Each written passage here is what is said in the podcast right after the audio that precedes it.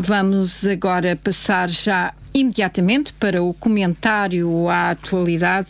Eu já tenho comigo a coordenadora do eh, da ABIC, a Associação dos Bolseiros de Investigação Científica.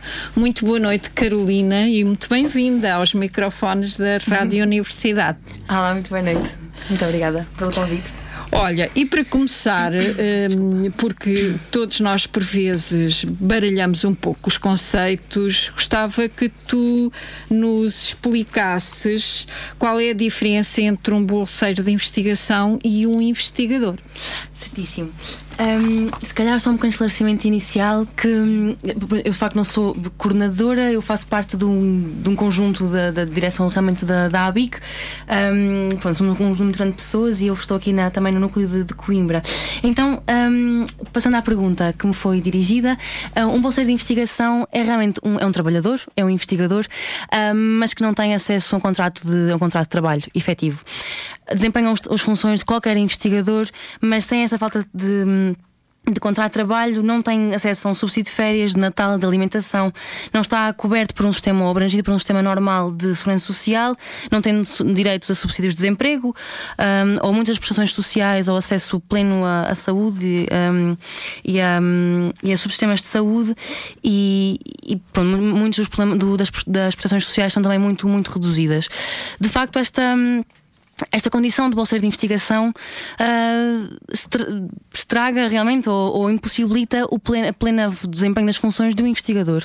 Muitas vezes, uma vez, muitas vezes aquilo nós, com que nós nos deparamos é, é a nomenclatura de sermos tratados por uh, estudantes. Por exemplo, os bolseiros de investigação que fazem doutoramento são estudantes de doutoramento. Na verdade, nós somos, não somos estudantes de doutoramento, somos trabalhadores, desempenhamos um trabalho também como os outros e efetivamente a investigação em Portugal não se faz. Um, passando só, não só dos estudantes de doutoramento, obviamente, dos bolseiros de investigação em qualquer área da, das ciências, a investigação em Portugal não se faz sem estes bolseiros. Porque... Eh, tens uma noção dos números, da quantidade de bolseiros de investigação que existem no país? A grande maioria dos investigadores nos tempos que correm é de facto bolseira. Não, não sei dizer números efetivos, podia tê-los trazido de facto. Peço desculpa, mas a grande maioria é bolseira de investigação. Os investigadores de carreira, há 20 anos que os bolsas de investigação neste, neste como elas são, estas nós estamos a falar, existem e muitos investigadores não têm, não veem interação na, na carreira de investigação, apesar dela existir. E muitos investigadores também, já agora acho que era importante dizer que muitos investigadores nós temos nas universidades, ou em, geralmente nas universidades, um, dois tipos de carreiras, de carreira de docência carreira de investigação, e muitos investigadores são, muito, são dirigidos para integrar com uma carreira de docência em vez da de investigação o que vai alterar obrigatoriamente muitas das suas funções também. E então há muito menos investigadores nessa integrados na carreira. Portanto, hum, muita gente em situação de, de, desemprego, alguns, e em situação de fragilidade quanto à sua segurança social. Uh, como é que um bolseiro, se, se estiver doente, uh, o que é que faz? Lá está, um bolseiro, este é o grande problema dos bolseiros de investigação, muito bem, foi muito bem colocado, exatamente assim. Realmente é uma situação de precariedade total, porque a Bolsa de Investigação, aquilo, aquilo que nos é dito no Estatuto de Bolsa de Investigação, que é uma afronta aos direitos de um trabalhador, qualquer trabalhador, um, não nos dá proteção, dá-nos algumas, algumas, tem algumas linhas sobre, sobre a doença, sobre, mas sempre no contexto de suspensão de uma bolsa, de coordenação com o seu orientador ou com o seu supervisor do, do plano de trabalhos, como é que se altera o plano de trabalhos, como é que isto se faz. Isto não pode ser assim. De facto, um trabalhador tem direito a estar doente, a estar doente ter apoios enquanto está doente. E aqui não é, não é de facto o que, o que se passa e tudo passa muito pela, por esta coordenação estranha, variável com tantas pessoas e, um, e mais acrescida ainda pelo facto de não haver uma proteção social efetiva, muitas vezes não há, uma série de, de, de acesso a, a, a, cuidados de saúde, a, a custos mais reduzidos muitas vezes, às quais nós não temos acesso também. Eh, quando estamos a falar em bolseiros de investigação, estamos a falar eh, em projetos de muita natureza, inclusive, se calhar, alguns eh, do Covid. Sem dúvida. Claro, principalmente nesta altura de, de surto tipo epidémico, não é? Da, pandemia, a chegada da Covid-19, nós tivemos, vimos inclusive uma, um aumento brutal e uma série de incentivos por assim dizer, a trabalhos de investigação ligados à, à Covid-19, à síndrome o que na verdade veio trazer, veio mostrar que há necessidade de investigadores sempre, para todas as áreas que existam, e estes investigadores não vieram mais do que hum, com estas bolsas temporárias para estudar uma coisa muito específica, que é um trabalho muito importante e que muita gente quer fazer e quer continuar a desenvolver.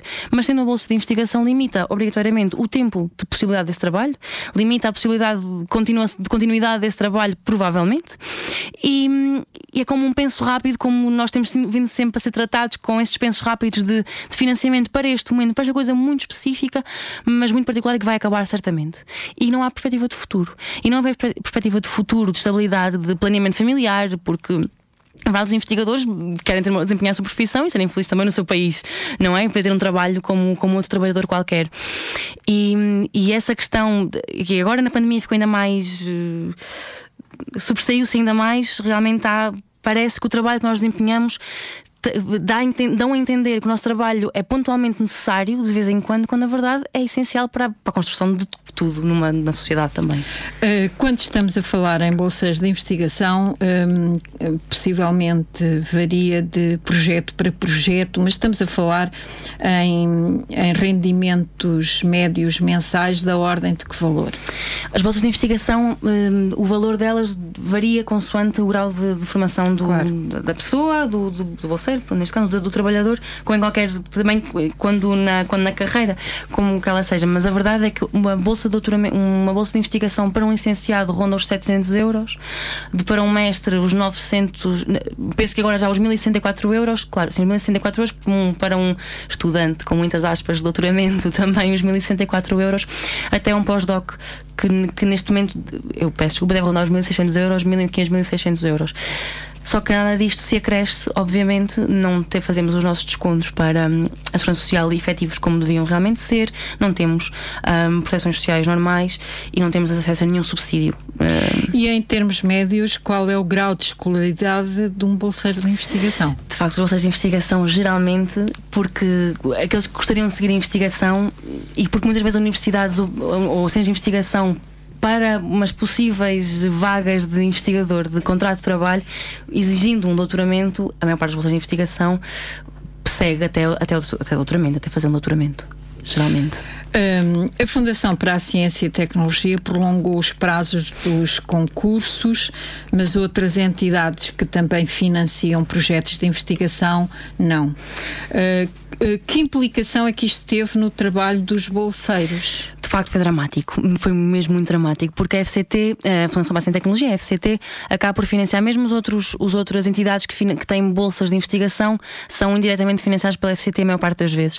E a FCT aumentou, fez a tal prorrogação de dois meses para os bolseiros de investigação diretamente, com projetos diretamente financiados pela Fundação, mas que mesmo assim não foi suficiente para muitos trabalhos, porque há muitos bolseiros que fazem trabalhos sazonais, que foram impedidos mesmo assim de fazer recolhas de campo em, em prisões, em escolas, numa série de instituições que não estavam em operação nesse momento, e apesar de dois meses, mesmo com dois meses de prorrogação, não foi, eh, não, não está adequado à possibilidade ou não de fazer o trabalho, e para aqueles que tiveram, que estão em projetos financiados por entidades que não são diretamente financiados pela FCT não viram essa prorrogação acontecer.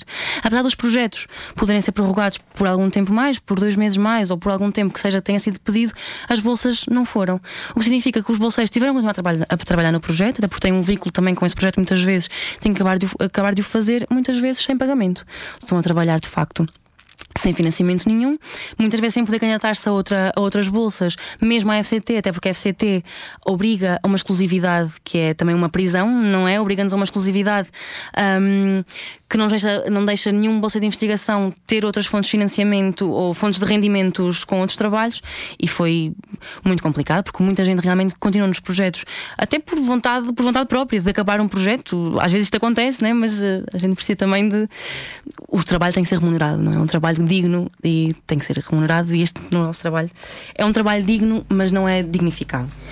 Um, e, e, agora surge-me uma dúvida: é que resposta é que o Ministério, o Senhor Ministro da Ciência, Tecnologia e Ensino Superior, mas uhum. hoje. Hoje a pergunta é sobre a ciência. Que resposta é que tem dado? Sabemos que está debilitado e desejamos as melhoras, mas que resposta é que o Ministério da Ciência tem dado? Tem dado uma resposta hum, muito além de inconsequente, um, para nós um bocadinho ofensiva às vezes. Não se, não se, não se pode se calhar dizer assim, mas não tem dado uma resposta que vá ao encontro das nossas necessidades, as necessidades dos bolseiros de investigação, e assim tem sido um, desde há muito tempo. Não tem. Nós, os bolseiros de investigação, a ABIC em particular, sendo a Associação de Bolseiros de Investigação Científica, pretende, na verdade, o seu objetivo principal é extinguir-se a si própria. Porque nós, nós pretendemos que não haja bolseiros de investigação científica, mas sim contratados. Vocês querem ter um patrão, digamos, o patrão Estado. Uh, não, ou... nós, queremos, nós queremos que haja contratos de trabalho. Nós queremos que as pessoas tenham acesso a um trabalho dignificado e que possam ter perspectivas de futuro e, e que tenham e que não sintam que o seu trabalho é pontual, não é, não é necessário e que é uh, e que vai de, varia consoante as necessidades ou não de uma instituição, sabendo que as necessidades são permanentes, senão não havia bolsas de investigação, não é? E a resposta do, do ministro de facto não tem ido ao encontro das necessidades, tem, tem perpetuado esta, esta sensação de esta precariedade que é a nossa vida. Tenho aqui mais uma, uma questão que é qual é a situação dos bolseiros que terminaram entretanto, as bolsas neste período de confinamento e depois de calamidade e, e tudo mais e que não têm direitos. Efetivamente, outra vez, efetivamente a situação destes bolseiros, lá está aquilo que nós que os bolseiros, quando acedem às bolsas de investigação, pela primeira vez pensam à partida, que é e depois destes anos, o que é que eu vou fazer a seguir, na verdade. E agora, de facto, vê-se estes bolseiros que terminaram as suas bolsas, que normalmente poderiam, poderiam candidatar-se ou gostariam de se candidatar a posições de, de investigação, hum, muito provavelmente, um, nas instituições de ensino superior, ou não, outras instituições que, que entenderem, vêem-se muito com muitas dificuldades para isto. De facto, nós vemos que houve uma série de alguns, alguns programas, uma série, alguns programas como o PrevPap, não sei se hum, pronto, era uma, era uma, foi uma plataforma. É um decreto-lei que aprovou um regime de contratação de doutorados destinados a estimular o emprego científico. E o, exatamente, o decreto-lei 57 também, sim, sim, exatamente, são duas formas que, que assim para fazer essa tal integração dos, dos vínculos precários, do PrEFPAP dos vínculos precários e o DL57 também para, para investigadores, um, que, investigadores que se candidatam a estes, dois, a estes programas que se viram com uma série de problemas uma vez mais. Uh, o PrEFPAP, muitas, talvez quem nos esteja a ouvir também, também esteja, a, esteja a passar por isto, a sofrer com esta questão, um, a taxa de aprovação neste, neste programa, neste, neste contrato, de programa, uh, foi muito, muito reduzida, foi mesmo muito baixa. O processo não está terminado, apesar de estar já a correr há, há, há, imenso tempo. E, e, agora se sabe também, e novas notícias têm vindo a sair, de que pessoas, pessoas que tinham sido já, cujo processo tinha sido já homologado, esteve entretanto uh, parado por falta de assinatura uh, por parte do Ministro das Finanças para que pudessem ser integradas. E soube-se entretanto também que apenas algumas faculdades irão integrar estas pessoas e outras não, não o farão também. Portanto, está eh, tudo. Não, não tens ainda um panorama a nível nacional, ou mesmo da Como... Universidade de Coimbra? A Universidade de Coimbra, em particular, sei que tinha processos atrasadíssimos, de facto, até em relação a outras, a outras cidades, como Lisboa, por exemplo. Eu sei que a Universidade do Minho, por exemplo, houve a, a, essa integração, teve repercussões a nível, a nível de vencimentos, assim também brutais, com as quais as pessoas não contavam e não tinham que contar também, realmente. E então não foi uma integração, uh, efet... foi uma integração, mas não foi uma integração efetiva, até porque é por um curto espaço de tempo. O DL 57, o Cartelé 57, que fazia esta integração, esta, esta contratação uh, por três anos, com a prorrogação de mais três, e que depois depois, naquelas leis ambíguas que a gente também está acostumado, haveria uma contratação, uma abertura de um uma posição para, para investigação na universidade, muitas delas agora se deparam-se com essa não prorrogação. Ao fim do terceiro ano dizem-lhes não vai haver prorrogação, portanto não vai haver sequer possibilidade de acederem a, esse possível, a essa possível posição e, hum, e isto deixa as pessoas assim, falando facilmente descalças, de facto, com, com grandes dificuldades. Muitas, sozinhas ou com família ou como seja, uma pessoa de facto vê-se de repente sem trabalho, ou sem perspectiva de trabalho futuro, sem perspectiva de, de estabilidade e é uma situação muito, muito complicada para qualquer trabalhador que se vê de repente numa, num panorama de desemprego, de facto sem ter acesso ao subsídio de desemprego. Os concursos de doutoramento saíram, uhum. uh, no, os resultados saíram no início de outubro. Que comentários é que esta questão te merece? Um, as bolsas uh, os para doutoramento aumentaram, diminuíram? Como é que é o panorama as, a nível nacional? Claro, as bolsas estão muito, continuam a ser muito insuficientes. Há, houve cerca de 3 mil, 3 mil candidaturas, mais ou menos, e a quantidade de bolsas que foi atribuída foi, é muito insuficiente àquilo que, às necessidades, até. Necessidades ou não necessidades, àquilo que é o panorama geral de, de, de investigadores, de pessoas que gostariam de aceder à investigação. As bolsas tiveram um problema enorme que foi o enorme atraso da sua atribuição, o que pôs as pessoas também com as vidas em suspenso, sem saber o como fazer, não é? Porque primeiro é, as bolsas que deviam, um, uma bolsa que devia sair, o resultado das bolsas deviam sair, foi inicialmente dito que a 30 de setembro sairiam finalmente as bolsas, deviam ter sido até 7 de setembro, depois nada foi dito, ou 3 de setembro, nada foi dito, e a 7 de setembro disseram que afinal isto foi, foi adiado, a 30 de setembro saíram os resultados das bolsas. E tudo isto foi adiando e adiando e adiando. As pessoas tiveram que se inscrever muitas vezes em doutoramentos, primeiro. Apesar de ser uma, uma inscrição sem certeza de poder continuar, porque a inscrição do doutoramento, os doutoramentos têm um valor de propinas acrescido que as bolsas de investigação, neste caso, um, pagam, por assim dizer, e as pessoas realmente pagar para uma pessoa trabalhar é uma coisa muito, muito complicada. E nós tivemos vários casos de colegas nossos que conhecemos que tiveram, até às últimas instâncias, a pensar se cancelariam ou não o seu doutoramento por efetivamente não terem capacidade de se de sustentar ou de viver, de sobreviver e viver um, sem ter esta, esta bolsa de investigação. E de facto a FCT teve uma postura não justa para com as pessoas, sem admitir que estaria de facto a incorrer numa. Numa, numa, numa prática que era de deixar as pessoas com as vidas em suspenso. E, e pronto, e ainda estamos na verdade em período de, de, audiência prévia e só os resultados definitivos só saem na verdade em novembro. Porque as pessoas tiveram as suas as, os resultados que tiveram, mas até novembro não se sabe se se mantém ou não se mantém. Em relação às questões dos eh, doutorados, doutorandos, das pessoas que se uh, qualificam no máximo daquilo que é a vida académica, há em Portugal um déficit de contratação destas pessoas, não só no Estado, mas também uh, nas empresas privadas, o que não acontece noutros países, como os Estados Unidos ou mesmo alguns países europeus. Uh, Pedia-te agora uma reflexão, embora seja difícil refletir a quente, mas és uma pessoa informada, uma reflexão, porque é que isto acontece no nosso país? Eu, eu dou-te só, lembro-me de uma vez ter feito uma pergunta eh, que há meio dúzia de anos. Esta mesma pergunta a um responsável de uma grande empresa nacional e, e ele ficou muito surpreendido. Eh, como doutorados, doutorandos nas nossas empresas, porquê? Uh, tu tens explicação para que isto aconteça? É, é realmente engraçado. É uma questão é uma, é, é uma reflexão importante que todos nós fazemos não? É? e vamos fazendo também. E hum, vou tentar ser sucinta na minha, nisto. Realmente, nós encaramos a investigação, eu encaro e hum, a BIC encara a investigação como como uma das ferramentas também para a soberania de um país, para o desenvolvimento de uma sociedade e para, para o avanço de uma sociedade também, sendo um pilar básico.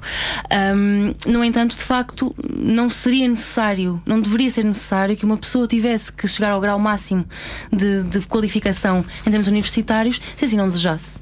Uh, os graus de qualificação devem valer uh, por aquilo que são. Uma licenciatura tem que ter o peso que tem e dá, confere uma certa com, um número de competência a uma pessoa, um mestrado, uma especialização maior e uma, uma doutoramento uma especialização ainda maior em determinado, em determinado tema.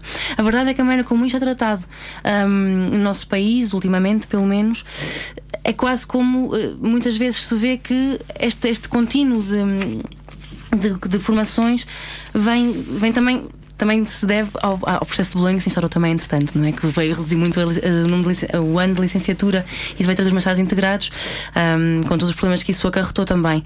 E o doutoramento, o facto de ser incluído nas nossas legislações, que um doutoramento, o facto de ser necessário um doutoramento uh, para poderem uma, a um cargo superior de uma instituição, é igualmente complicado. Significa que as pessoas têm que passar muito mais anos a ter uma especialização que, se calhar, não é o momento não, não é o momento que queriam. Até porque um mestrado ou uma licenciatura tem que lhes conferir as qualificações que têm e todas as pessoas, em qualquer momento desta qualificação, são necessárias para desempenhar um sem número de trabalhos. Nas empresas, de facto, também se fala muito desta integração de pessoas, de pessoas em empresas privadas, porque há quem queira fazer a investigação associada à empresa, que é uma investigação um bocadinho diferente, com outras, com outras particularidades. Depois também, tem, também há essa barreira que há muitas empresas que depois também não querem que seja doutorado, porque há a questão de. É o que é, é uma questão de ser uma sobrequalificação, nem sequer se pode considerar uma coisa, uma sobrequalificação, uma underqualificação, desculpem, devia dizer em português, subqualificação. É, é, o problema de leres muitos é artigos é, em que vergonha, que horror, não, isto é a minha língua. Vergonha nada, não. Ou uma subqualificação, isto nem sequer se podia colocar, não é? O que deve, o que deve valer de facto é hum, é o trabalho que vai ser desempenhado pela pessoa que vai ser desempenhada, que tem vontade de o fazer e que tem qualidade para o fazer, certamente, independentemente da, do grau de, de, qualificação que tem, mas esta. Hum, é diferente do que acontece em Portugal, acontece no resto do mundo, pois é, de facto, não tem uma explicação. Pelo menos em países Sim. considerados desenvolvidos, não é? Claro, e o nosso também, também será, e realmente isto também provoca uma, grande, uma coisa muito complicada que é às vezes a fuga dos nossos trabalhadores para nossos investigadores neste caso, para, para esses países, porque deparam-se com vontades de trabalho, mas não invalida que as pessoas queiram ser trabalhadores no seu próprio país, não é? Até claro. porque o seu país precisa desses claro. trabalhadores. E é uma relação muito interessante e que acho que todos devemos fazer e pronto, tentar. Mas ainda sobre estas questões, faltou-me fazer uma uhum. pergunta que é: algumas investigações implicam trabalho de campo, uhum. até mesmo nas áreas da sociologia, Sem por dúvida. exemplo, não é o teu caso? Tu és é. bolseira de. Eu sou de biologia, sou de biociências. Pois, pronto, uma mulher da ciência. É outra. é outra área, mas, eh, mas tivemos notícias de pessoas ligadas à sociologia e que os trabalhos de campo estiveram em suspenso, digamos. Um, que implicação é que, é que isto teve na, nessa investigação, no fundo. Claro, as ciências sociais hum, ressentiram-se muito com esta, os trabalhos de ciências sociais com esta pandemia, efetivamente, porque dependem muito do contacto com pessoas e da ida a vários sítios. Uh, eu dizia no início, demos vários exemplos, a ABI que fez, uh, inclusive, uma, um questionário, hum, publicou um questionário e pediu aos, aos bolseiros de investigação que preenchessem um questionário sobre o impacto da, da, desta pandemia, do surto epidémico, na, no seu trabalho de investigação. E o que nós, o que nós eh, conseguimos analisar foi que de facto a precariedade aumentou brutalmente, as pessoas viram os seus trabalhos muito. Um, prejudicados e as ciências sociais tiveram realmente este problema, porque muitas dependem de escolas, de, de entrevistas com pessoas, de prisões, de, de contacto com outras pessoas, que neste momento, em particular, neste momento não é possível. E a, não, e a tal prorrogação hum, por assim dizer, dos dois meses, em nada veio resolver estas questões, porque nós continuamos com uma série de restrições, não é? E são trabalhos que de facto também não podem ser substituídos por eh, reuniões Zoom ou coisa assim. Há muitas coisas que se perdem. Reuniões por Zoom, não é? Por Zoom, não, é, há, há muito, não é possível. Há coisas que se perdem, o contato com as pessoas perde-se e, e, isto não foi tido em conta também com esta tal prorrogação que a gente que foi vendida como uma, a solução para os problemas dos trabalhos na altura de pandemia. Não vai trazer, não vai trazer soluções para isto e há muitos projetos que ficaram com muito com, com um trabalho muito deficiente em algumas, algumas áreas. Tenho vários amigos que tiveram este, este grande problema e que, entretanto, continuam os projetos que terão que continuar os projetos sem financiamento para tentar acabar. O tal trabalho que não é pago. Que não é pago, exatamente. Um, em, em, relação ainda à investigação, um, o que é que a ABIC está a fazer em termos reivindicativos um, para alterar este estado de coisas? A ABIC tem, um, a ABIC faz uma série de, de, de ações um, ao longo do tempo, nós, e concertações também com alguns, porque a ABIC não tem, de facto, um, capacidade judicial, jurídica. Não temos, não, não somos um, não sendo um sindicato, nós fazemos algumas um, concertações ou conversas com alguns sindicatos, normalmente os sindicatos dos professores, que é aquele que se coaduna mais com o nosso com o tipo de trabalho que os investigadores desempenham para conseguir algumas, algumas vitórias. E temos conseguido muitas vitórias um, ao, ao longo do tempo e também fazendo uma série de, de ações de, de pedidos de esclarecimento, de, de, reuniões com, com os órgãos do governo, com, com o ministro, por exemplo, com o Ministério, com o MC com o Ministério da Ciência, Tecnologia e Ensino Superior e com o próprio Ministro e uma série de reivindicações. Mesmo este inquérito foi muito importante para fazer esta para fazer esta análise, porque depois também, também associando-nos ou, associando ou conversando com a FENPROV podemos fazer uma podemos mostrar uma posição conjunta em relação a estas questões e fazer uma série de reivindicações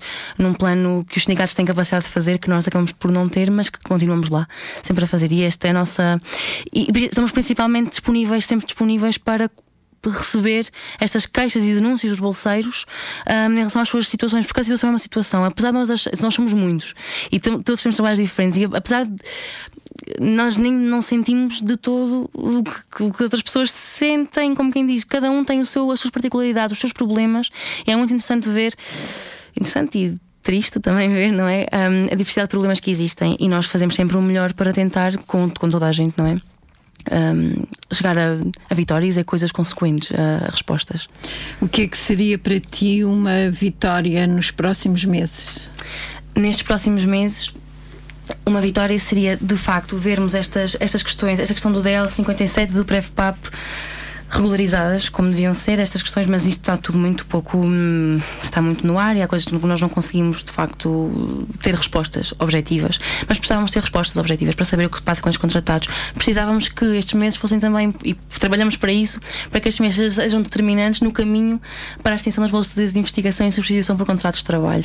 E a verdade, nós não, não vemos as coisas a curto prazo e a longo prazo. Vemos no prazo se tiver que ser, porque vamos sempre fazendo o nosso melhor em todos os momentos para de facto lutar, pelas, lutar e reivindicar pelos direitos dos, dos investigadores do nosso país e por melhores condições de trabalho, por um trabalho dignificado.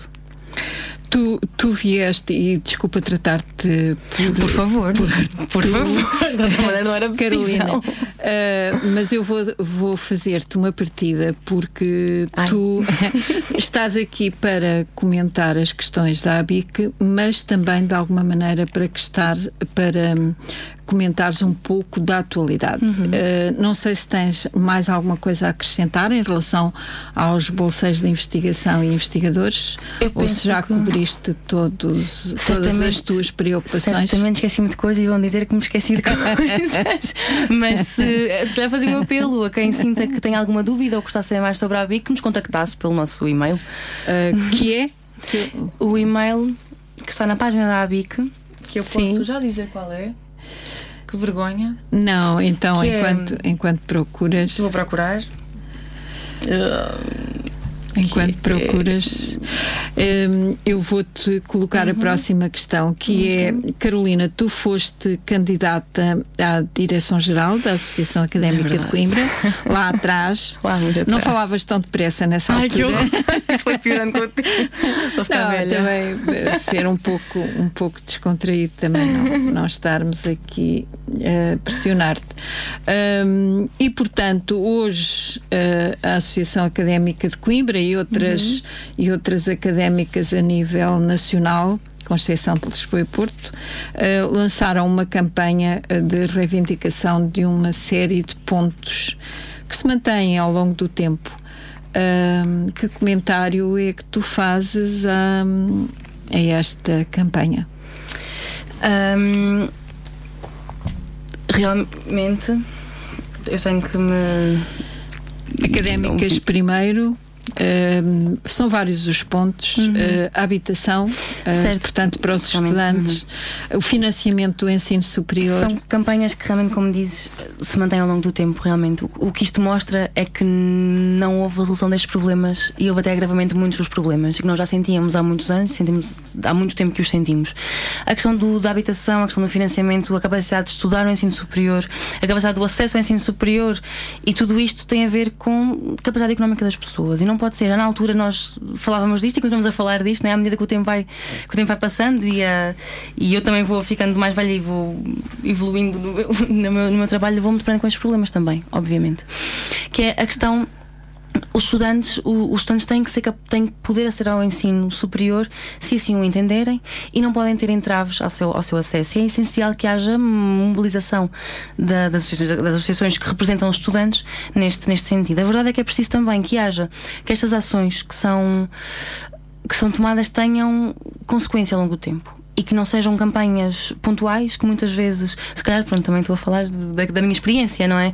Que, que coisas que que são faladas de facto, mas que as, que as ações concretas para que sejam atingidos os objetivos, que na verdade o objetivo principal é garantir o ensino superior com, para que toda a gente seja capaz de aceder, se assim entender. Isto tem muito a ver com não haver entraves em termos económicos para, para poderem ceder, as propinas não, não serem um problema de facto, a habitação não ser um problema, as pessoas viverem uh, em, com condições de poderem comer nas cantinas, o que seja, não é? Um, e não podem ser ações pontuais, têm que ser ações consequentes ao longo do tempo. E isso realmente tem-se vindo a ver que aquilo que nós na altura, na altura e agora e sempre uh, afirmávamos é que o, o, as ações de estudantes têm que estar do lado dos estudantes e têm que fazer as suas ações com os estudantes. Isto parte pura e simplesmente pela discussão com os estudantes constante, pela, pela por no terreno. Agora é mais complicado porque estamos em pandemia, mas não faz mal nenhum porque é exatamente a mesma coisa. Basta estarmos num fórum, num Facebook, ver as pessoas uma na rua, social. uma rede social, qualquer, qualquer coisa, para ver os sentimentos dos estudantes ou perguntar aos nossos colegas nas várias plataformas que permitem que façamos estas coisas. E uma ação de uma, de uma ação académica só é um, só tem interesse se for ligada aos, aos estudantes àquilo que eles sentem. E o que eu sinto, é, e acho que é isto que tem que, que tem que perdurar, é isto que nós também, pronto, aqui na ABIC ou noutras associações pretendemos fazer. É uma direção ou uma académica ou alguma coisa não faz nada sozinha daquelas não são aquelas 20 pessoas que lá estão são todas as pessoas que representam. E de facto tem que aprender destas pessoas. E eu acho que é uma que são posturas importantes mas que têm que ter ações muito concretas e, e têm, que têm que estar em profunda ligação com os estudantes para para conseguir termos avanços mais consequentes. E agora um, uma pergunta mais tranquila, mas que tem a ver com um, com o papel da mulher na sociedade. Uhum. Tu és uma jovem bolseira investigadora. Um, como é que vês? Uh, há discrepância nas atitudes em relação aos bolseiros homens e bolseiros mulheres? Ou... Eu, de facto, eu, felizmente, no meu local de trabalho não o sinto não, no meu local também não sinto esta, estas questões, mas nós sabemos que elas existem ainda, não é? Por muito que nos pareça estranho, talvez gerações mais jovens, incluindo as gerações mais jovens, uh, talvez pensemos que não existem, mas não é verdade. De facto, há discriminação. Tanto que, e na ciência é uma, é uma questão que é, que é muito cara na ciência também, que tem sido muito debatida e tem sido cada vez mais falada. Uh, um exemplo engraçado, não sei se tem tempo para dizer isto, mas um exemplo tens, engraçado. Tens, tens tempo, okay. tens, tens quase 10 minutos. Fantástico. um exemplo engraçado é, por exemplo, um, o papel da mulher em várias, várias descobertas científicas de, das ciências biológicas, neste caso, ao longo do tempo. Por exemplo, um, a molécula, do, a gente conhece a molécula do ADN, não é? do DNA, que foi atribuída ao Watson e ao Crick, a dois homens. O prémio Nobel, tudo mais. E entretanto, o ano passado foi reconhecida a mulher que, que de facto fez esta descoberta e que era colega de um deles e houve ali uma série de confusões e foi-lhe roubada o, o mérito, por assim dizer, que era Rosalind Franklin, um, que foi agora, não se pode dar um, um prémio Nobel póstumo, mas, mas que foi agora uh, valorizada. Então foi-se descobrindo realmente esta, o papel da mulher, que sempre foi denegrido em relação. Isto é horrível em todas as dimensões da nossa sociedade, não é? Muito, muito aconteceu muitas vezes e continua a acontecer em muito muitas dimensões. Um, foi sendo cada vez mais. Hum, não, não é uma questão de, de valorização, é uma questão de valorização, mas é uma questão de igualdade, não é? Isso nós queremos, obviamente, é, é igualdade. Não há, não entra ser homem, ser mulher, é uma pessoa. Na verdade, são pessoas que têm que valem pelos, por aquilo que, que são e nada mais. Na minha área, no meu trabalho, no meu local de trabalho, felizmente não o sinto, mas sei que existe, certamente, em muitas, em muitas áreas. E hum, o apelo que eu faço, se calhar é que realmente as coisas sejam denunciadas, que estas situações sejam denunciadas, que as pessoas falem sobre estas coisas e as denunciem, porque quando há um, há um momento de discriminação em relação à mulher, neste caso, não é discriminação em relação à mulher, é em relação a esta pessoa que está a ser. Um, menos com uma, tem uma remuneração menor, tem um tratamento pior, tem, é vítima de uma série de comportamentos desadequados e não se sente confortável no seu local de trabalho, que isto acontece, a gente sabe que isto acontece, não é? Mesmo nós às vezes desvalorizamos uma série de, de comportamentos que acontecem, né? se pensarmos um bocadinho para trás, se calhar até nos lembramos coisas que nos aconteceram e não tínhamos pensado muito nelas. E tudo isto tem que ser eh, denunciado e construído ao longo do tempo e desconstruído e, hum, e, e, e resolvido ao longo do tempo. E não é, não é só uma discriminação contra uma mulher, é uma discriminação contra esta, é contra esta mulher que é esta pessoa e que isto não, pode, não, não é aceitável de todo. Carolina, tu também foste uma mulher da academia no sentido cultural, participaste pelo menos numa secção, não, num organismo autónomo.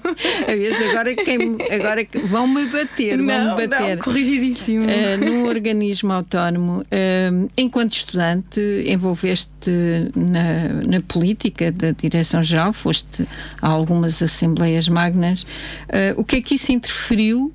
Na, na tua evolução uh, académica? Profundamente. Eu acho que é, eu acho na verdade acho que sempre tive esta, esta ideia que a nossa vida e a política é interessante, falaste de, de política, não é? A política é interessante quando não é desligada da vida. A política, na verdade, é a nossa vida. Uh, tudo aquilo que nós fazemos tem uma uma questão política, porque são os valores por quais nos pautamos, aqueles que gostaríamos de ver refletidos na sociedade, é como fazemos as coisas. E eu acho que o meu. E eu gostei muito, na se não penso muito nisto, porque gostei muito do percurso e gosto muito do percurso que estou a correr. Um, acho que foi muito importante. Um, fazer parte dessas secções dessas uh, do, do, organismo, secções, como quem diz, não secções da, da academia, mas Sim, organismo. organismos e, hum, queres dizer e diferentes qual foi? coisas. Eu, eu já é FAC, desculpem, é o Grupo de Etnografia e Folclore da Academia de Coimbra, ainda faço parte.